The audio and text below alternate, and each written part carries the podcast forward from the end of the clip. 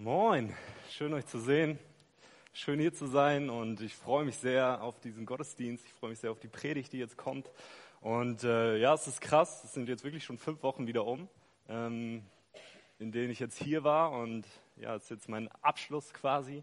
Das letzte Mal darf ich jetzt nochmal predigen oder vielleicht werde ich ja nochmal eingeladen, wer weiß. Vielleicht war es ja nicht so schlimm. Ähm, aber ich freue mich ähm, ja heute, dass ihr hier seid. Ich freue mich jeden, für jeden Einzelnen, der heute hier ist. Es ist richtig cool, auch bekannte Gesichter zu sehen. Das freut mich sehr.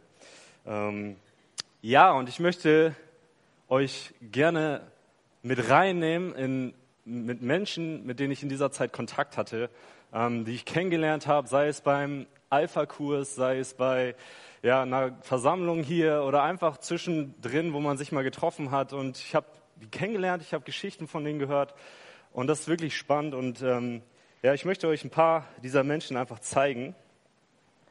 Ich hoffe, man sieht es ein bisschen. Und diese Menschen, die haben alle eine Gemeinsamkeit. Und vielleicht, ja, kommt ihr schon drauf oder ihr kennt schon irgendwie was.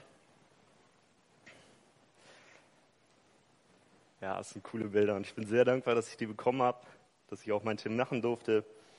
Vielen Dank, Oliver. André ist hier. Genau, und diese Menschen, die haben die Gemeinsamkeit, dass sie angesteckt wurden von der Liebe von Jesus. Und das ist so cool zu sehen und einfach in ihrer Geschichte auch zu hören, wie sie angesteckt wurden von dieser Heiligkeit, die Jesus auch irgendwie wiedergibt.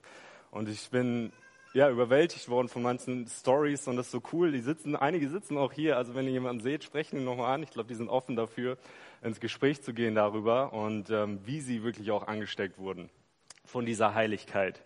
Und ähm, es gibt eine Story in der Bibel, wo eine Frau ähm, genauso angesteckt wurde von dieser Liebe, ähm, von dieser Heiligkeit, äh, die Jesus gibt.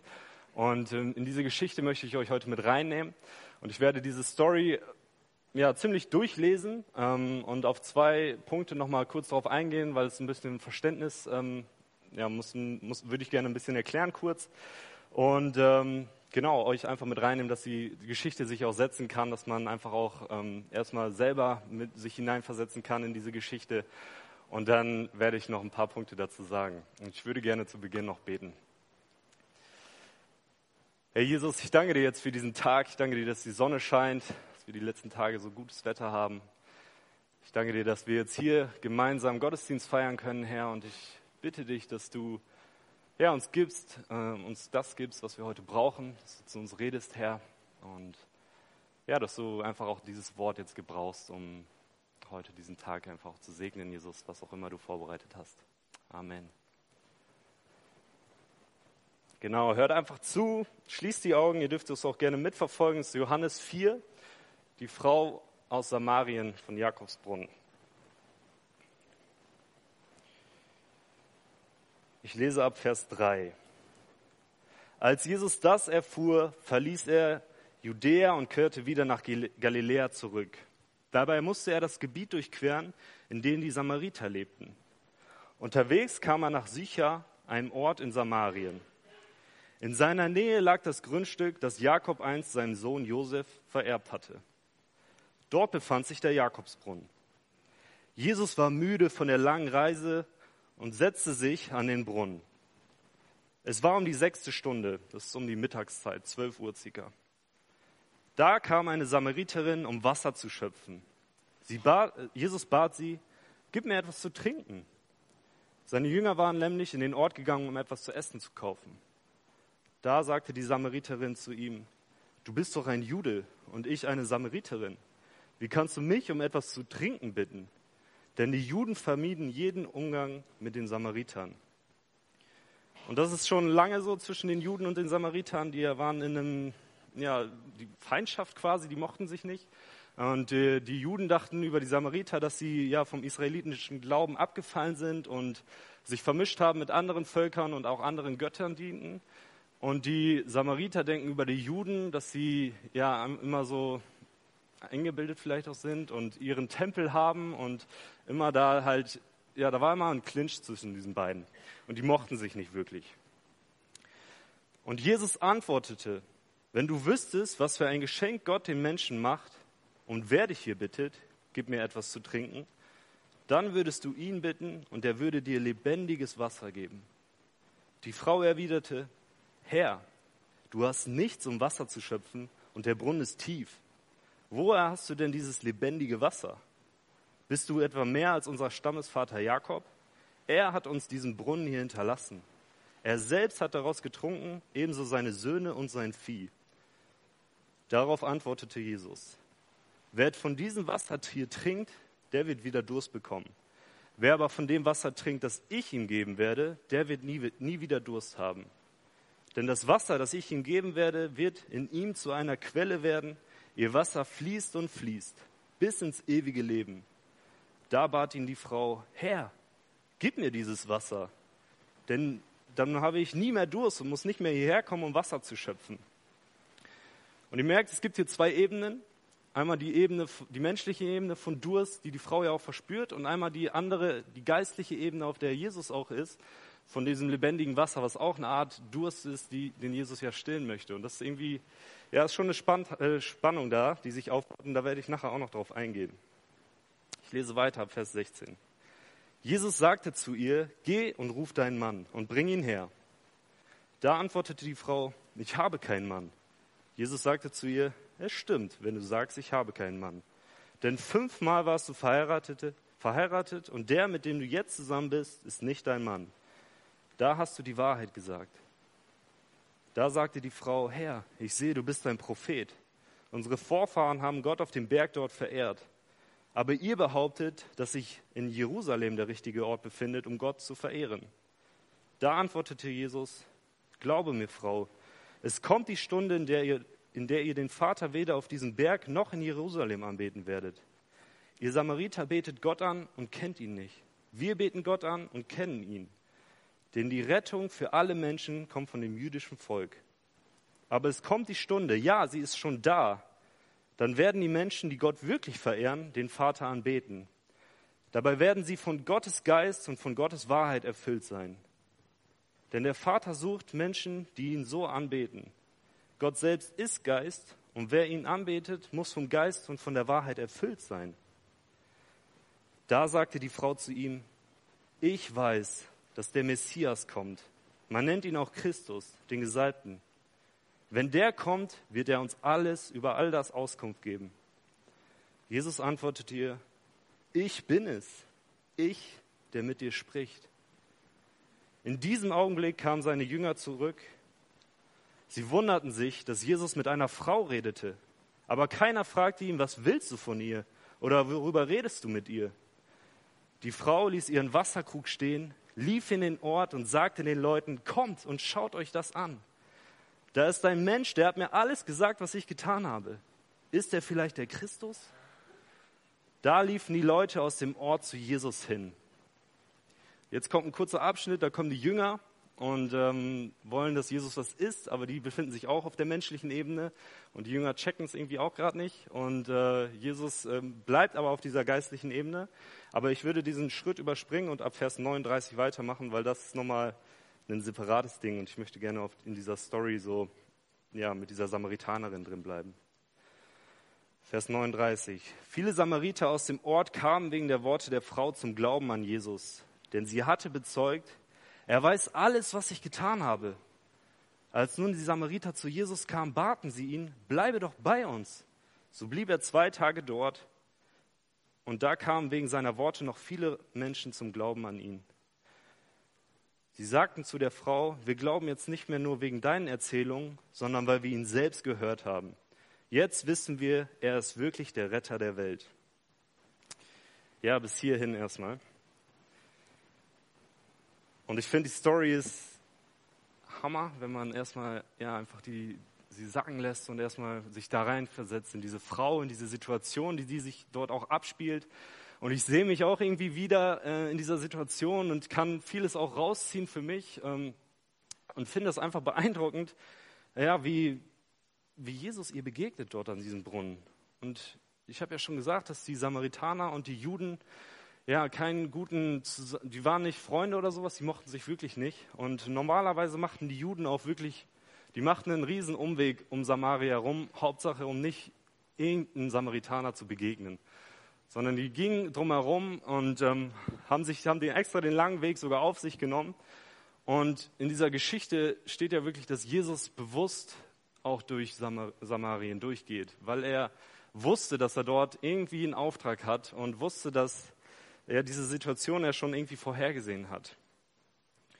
Und ich glaube auch, dass Jesus die Samariter richtig gerne hatte. Und da spreche ich nachher nochmal mehr drüber.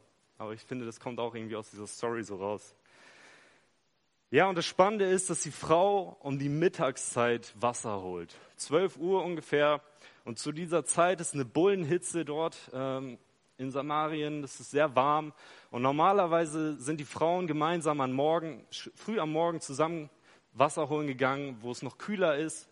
Und sie hatten dann immer so ein, ja, so ein Holzding, wo so zwei Wasserkrüge runter waren. Und dann liefen sie immer so zu dem Brunnen gemeinsam aber und ähm, hatten vielleicht auch eine gute Zeit aber, und sich supportet. Aber diese Frau ging um die Mittagshitze zu diesem Brunnen, wo kein anderer Mensch eigentlich dort irgendwie sich aufhält, weil alle in ihren Hütten sind und im Schatten. Ähm, und das zeigt irgendwie schon was von dieser Frau. Und wir lesen es ja auch in dieser Geschichte, dass die Frau ja nicht so den guten Ruf hat beim Volk. Sie wurde verachtet wahrscheinlich dafür, dass sie mehrere Männer hatte. Ähm, dass sie verheiratet war und trotzdem irgendwie in einer anderen Beziehung. Also war irgendwie ein ziemlicher Konflikt, glaube ich auch.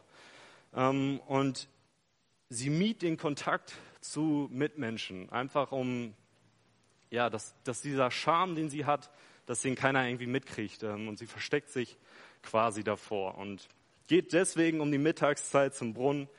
Ähm, und er trägt diese Hitze, er trägt dieses Alleinesein einfach, weil sie sich schämt, Menschen zu begegnen. Und ich glaube, Jesus, oder ich weiß, dass Jesus wusste, dass, äh, was, mit dieser Frau auf sich, was es mit dieser Frau auf sich hatte. Und er erkannte ihre Geschichte und trotzdem wollte er bewusst auch ähm, auf sie zugehen. Und Jesus war ein frommer Jude und Juden mieden wirklich den Kontakt zu, zu den anderen Völkern vor allen Dingen. Und äh, er hätte schon mal gar nicht äh, eine Unterhaltung mit dieser Frau führen dürfen. Das äh, wäre nicht gestattet gewesen. Ähm, vor allem, weil sie eine ausländische Frau ist, dürfte man das nicht als frommer Jude.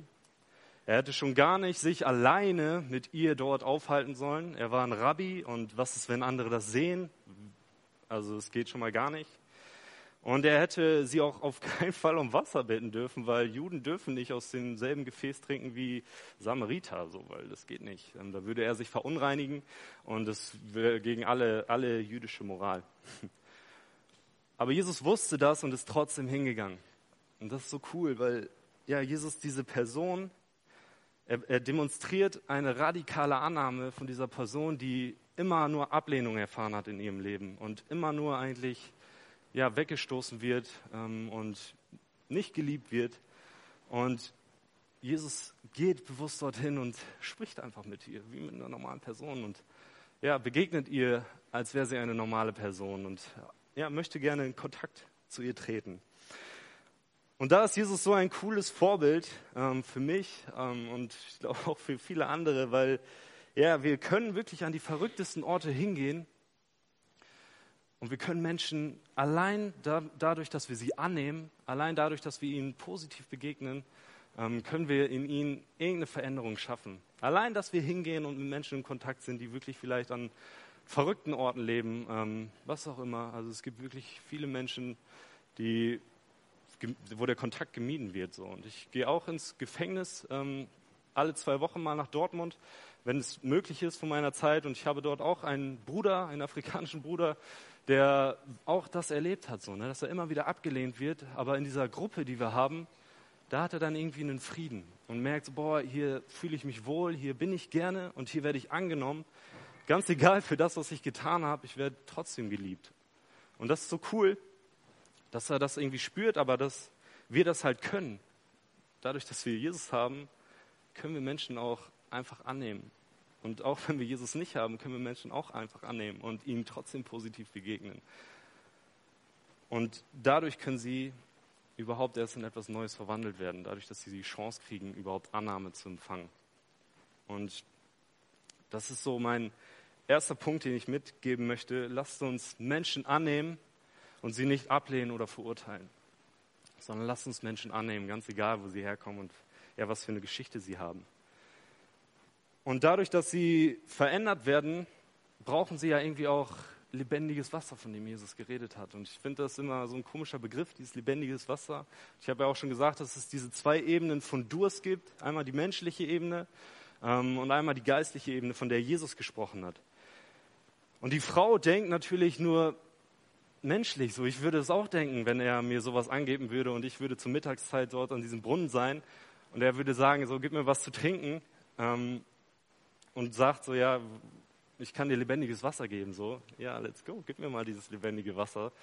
Ähm, ich würde es gern nehmen. Und wir alle kennen das Gefühl, wenn man richtig Durst hat, wenn die Kehle trocken ist, wenn es so staubig wird und man sich einfach nach kühlem, klaren Wasser sehnt das so gut ist ähm, und der Mund wird dann so erfrischt. Und in diesem Moment, wenn man was trinkt, dann hat man gar keine Probleme mehr. Also das ist wirklich dann, dieser Moment ist sowieso ein Gefühl von, boah, jetzt gerade bin ich der glücklichste Mensch auf der Welt und es geht mir gut.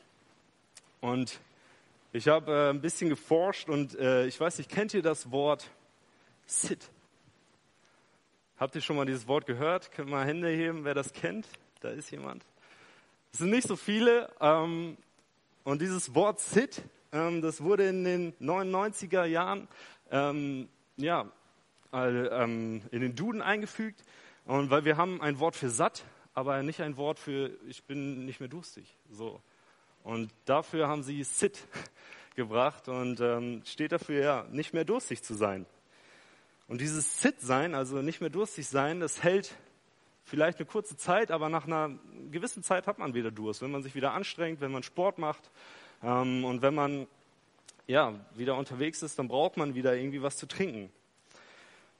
Und das Coole ist halt, Jesus benutzt dieses Bild vom, vom Wasser, von diesem Sit, nicht mehr äh, vom durstig sein und möchte der Frau damit aufzeigen, mit diesem lebendigen Wasser, dass dieser Durst, er will den Durst in ihrem Herzen stillen so und er möchte nicht jetzt diesen Durst, den, den menschlichen Durst stillen, sondern den Durst in ihrem Herzen.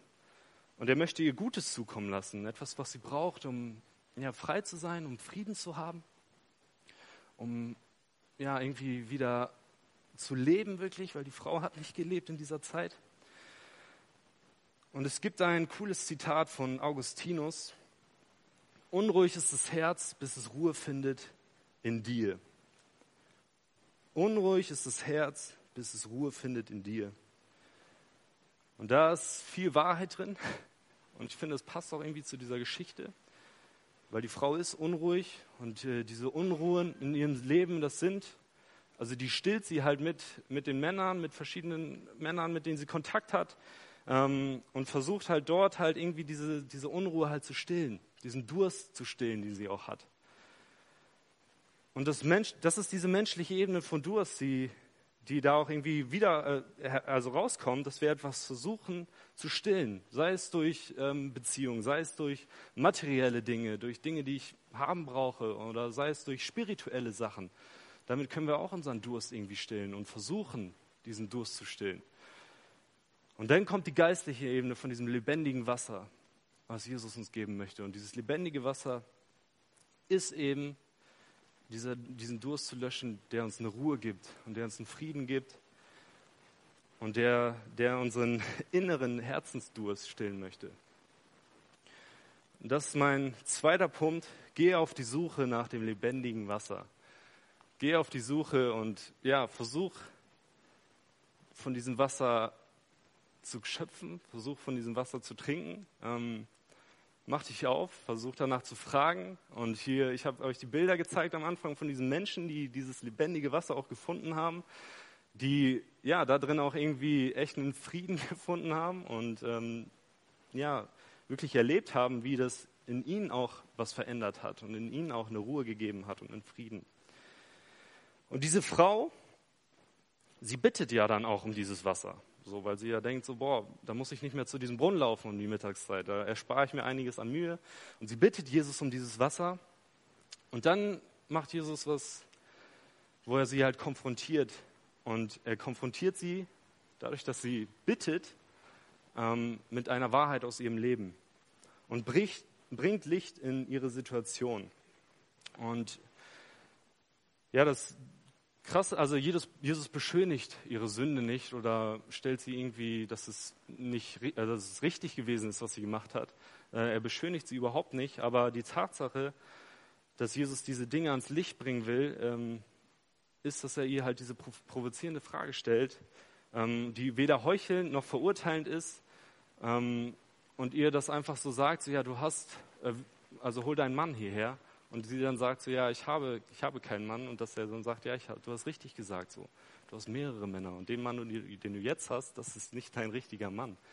Und er hat sie damit konfrontiert, hat das irgendwie unerwartet ans Licht gebracht, hat Wahrheit reingesprochen in ihre Situation und Licht reingebracht. Und das haben wir, das hat Chris ja heute Morgen auch oder heute gelesen ähm, aus Epheser. Und ich möchte einen kurzen Abschnitt daraus nochmal ziehen von Epheser 5, 8 bis 11. Denn was manche im Verborgenen treiben, ist so abscheulich, dass man sich schämt, es auch nur zu erwähnen.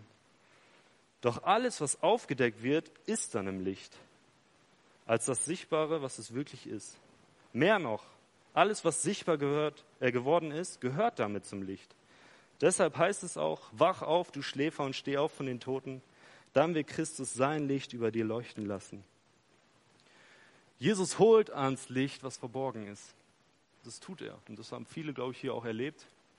Und das habe ich auch erlebt in meiner Geschichte. Ich habe auch lange Dinge im Verborgenen gehalten, habe lange versucht, äh, ja, die Dinge für mich zu behalten oder halt nur im Freundeskreis, die Leute, die es kennen. So, ich hatte wirklich jahrelang Probleme mit Pornografie. Ich hatte jahrelang Probleme mit Drogen, ähm, wo ich wirklich drinne war. Und was ich halt verborgen gehalten habe, das war mein, mein Ding. Ähm, da musste jetzt keiner drüber was wissen so. Und hätte jemand davon gewusst, dann hätte ich mich vielleicht auch geschämt. Und das habe ich versucht ja, für mich zu behalten. Und eines Tages war ich, ähm, das war jetzt vor vier Jahren, bei einem Gottesdienst, so wie hier, war nur abends und mit 70 Männern war das. Und da hatte der Prediger am Ende dann auch einen, einen Aufruf gemacht und hatte gesagt, boah, kannst nach vorne kommen wenn du das Gefühl hast, jetzt einfach was abzugeben oder was zu teilen oder auch, ja, so wie dieser Text, was ans Licht zu holen. Und ich habe geschwitzt. Ich habe richtig geschwitzt, weil ich es nicht mochte, vor Menschen zu reden. Und weil ich wusste, dass was ich in meinem Leben habe, das, das ist Scham. Und das bedrückt mich richtig. Ähm, und natürlich will ich nicht, dass das an die Öffentlichkeit kommt. So, ne? Aber ich, es sind wirklich fünf, sechs Männer vor mir auch nach vorne gegangen und haben Dinge gesagt, und dann bin ich auch einfach aufgestanden, bin nach vorne und habe gesagt, ja, ich habe ein Problem mit Pornografie, mit Frauen, mit Drogen und mit Alkohol. Und habe diese Dinge dort ausgesprochen. Und danach hat äh, der Prediger für mich gebetet. Und das war so ein, es war einfach ein Gefühl von, von Annahme und Liebe. Ich kann es schwer beschreiben. Aber da in dieser Situation ist auch Licht rangekommen an diese Dinge. Und ich habe ja diese Dinge ausgesprochen und danach halt auch irgendwie diesen Auftrag von Gott bekommen, ey, erzähl davon so und sei ehrlich darüber und geh und erzähl Menschen darüber. Und ja, es ist so krass jetzt, dass ich heute Morgen hier stehen kann und ehrlich einfach sagen kann, so, ey, das hat mich belastet oder das sind Dinge in meinem Leben so und einfach Licht daran zu lassen so. Und das ist, weil Jesus mich verändert hat. Und weil Jesus Licht in mich reingegeben hat, kann ich jetzt auch dieses Licht einfach ja, weitergeben und ihn wirklich groß machen dafür.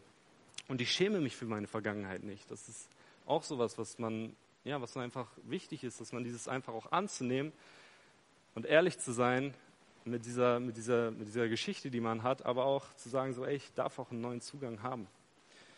Und Jesus hat diese Frau genauso auch beauftragt, dann rauszugehen und Zeuge zu sein für ihn. Und die Frau ist dann auch, ja, hat ihre Wasserkrüge äh, stehen gelassen und ist in ihre Stadt zurückgerannt. Und sie hat den Menschen erzählt, was sie erlebt hat. Und hat gesagt, so, ey, dieser Mann hat mir von Kopf bis Fuß gesagt, was ich in meinem Leben getan habe, so. Und wusste über mich Bescheid und sie konnte ehrlich darüber reden ähm, und Zeuge zu sein davon, weil Jesus diese Dinge aufgedeckt hat und diesen Charme aufgedeckt hat.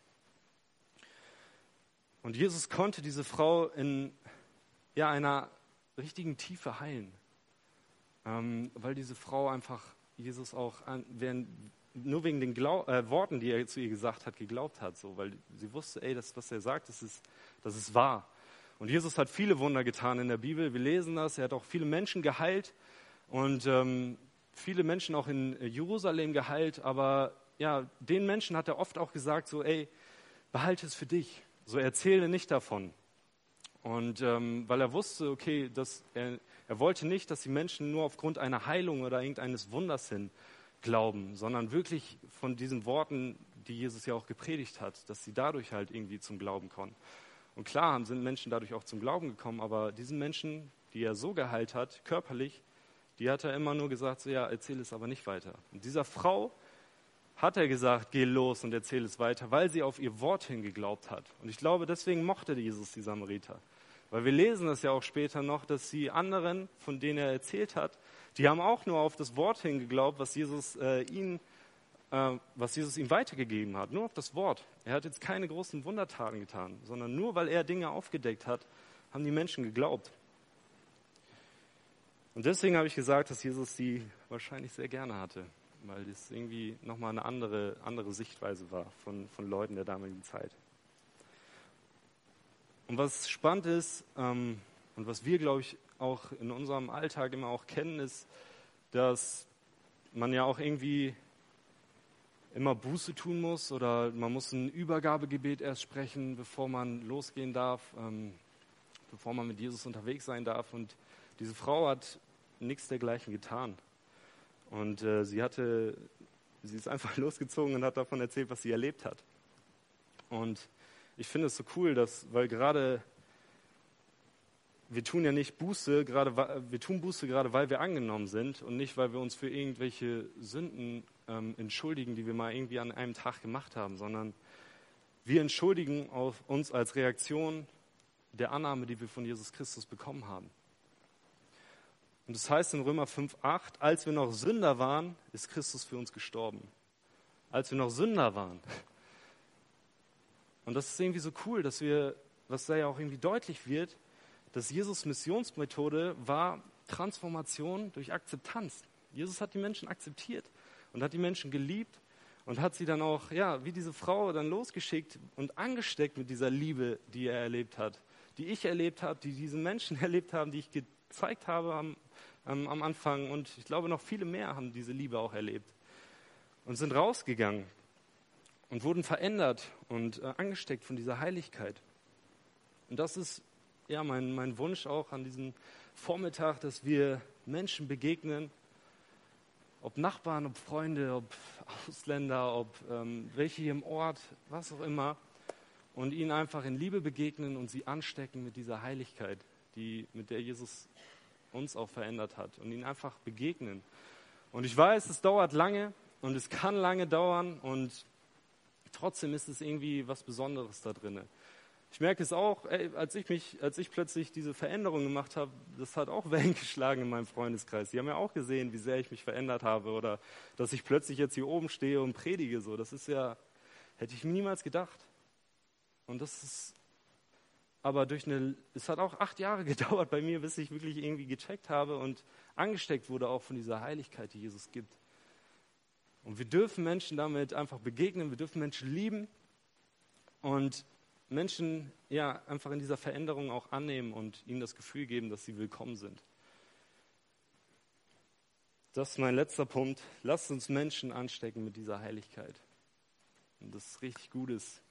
Und ich freue mich, ja, dass ich hier sein darf. Ich freue mich, dass ich das nochmal mit euch teilen kann, weil es wirklich auch irgendwie so das ist, was ich in der letzten Zeit halt erlebe und mir wirklich auch Fragen gestellt habe darüber, ähm, wie man das machen kann. Aber man muss Menschen einfach lieben und ihnen einfach das vorleben, was man irgendwie erlebt hat und damit auch ehrlich zu sein. Ähm, und da gar nicht irgendwie heuchelisch oder irgendwie was vorzuleben oder Heiligkeit vorzuleben, sondern einfach zu sein, wie man ist und das nicht ja, zu beschönigen oder sonst irgendwas, sondern ehrlich zu sein darüber. Also lasst uns Menschen annehmen und sie nicht ablehnen und verurteilen. Geh auf die Suche nach lebendigem Wasser und lasst uns Menschen anstecken mit dieser Heiligkeit. Danke fürs Zuhören. Amen.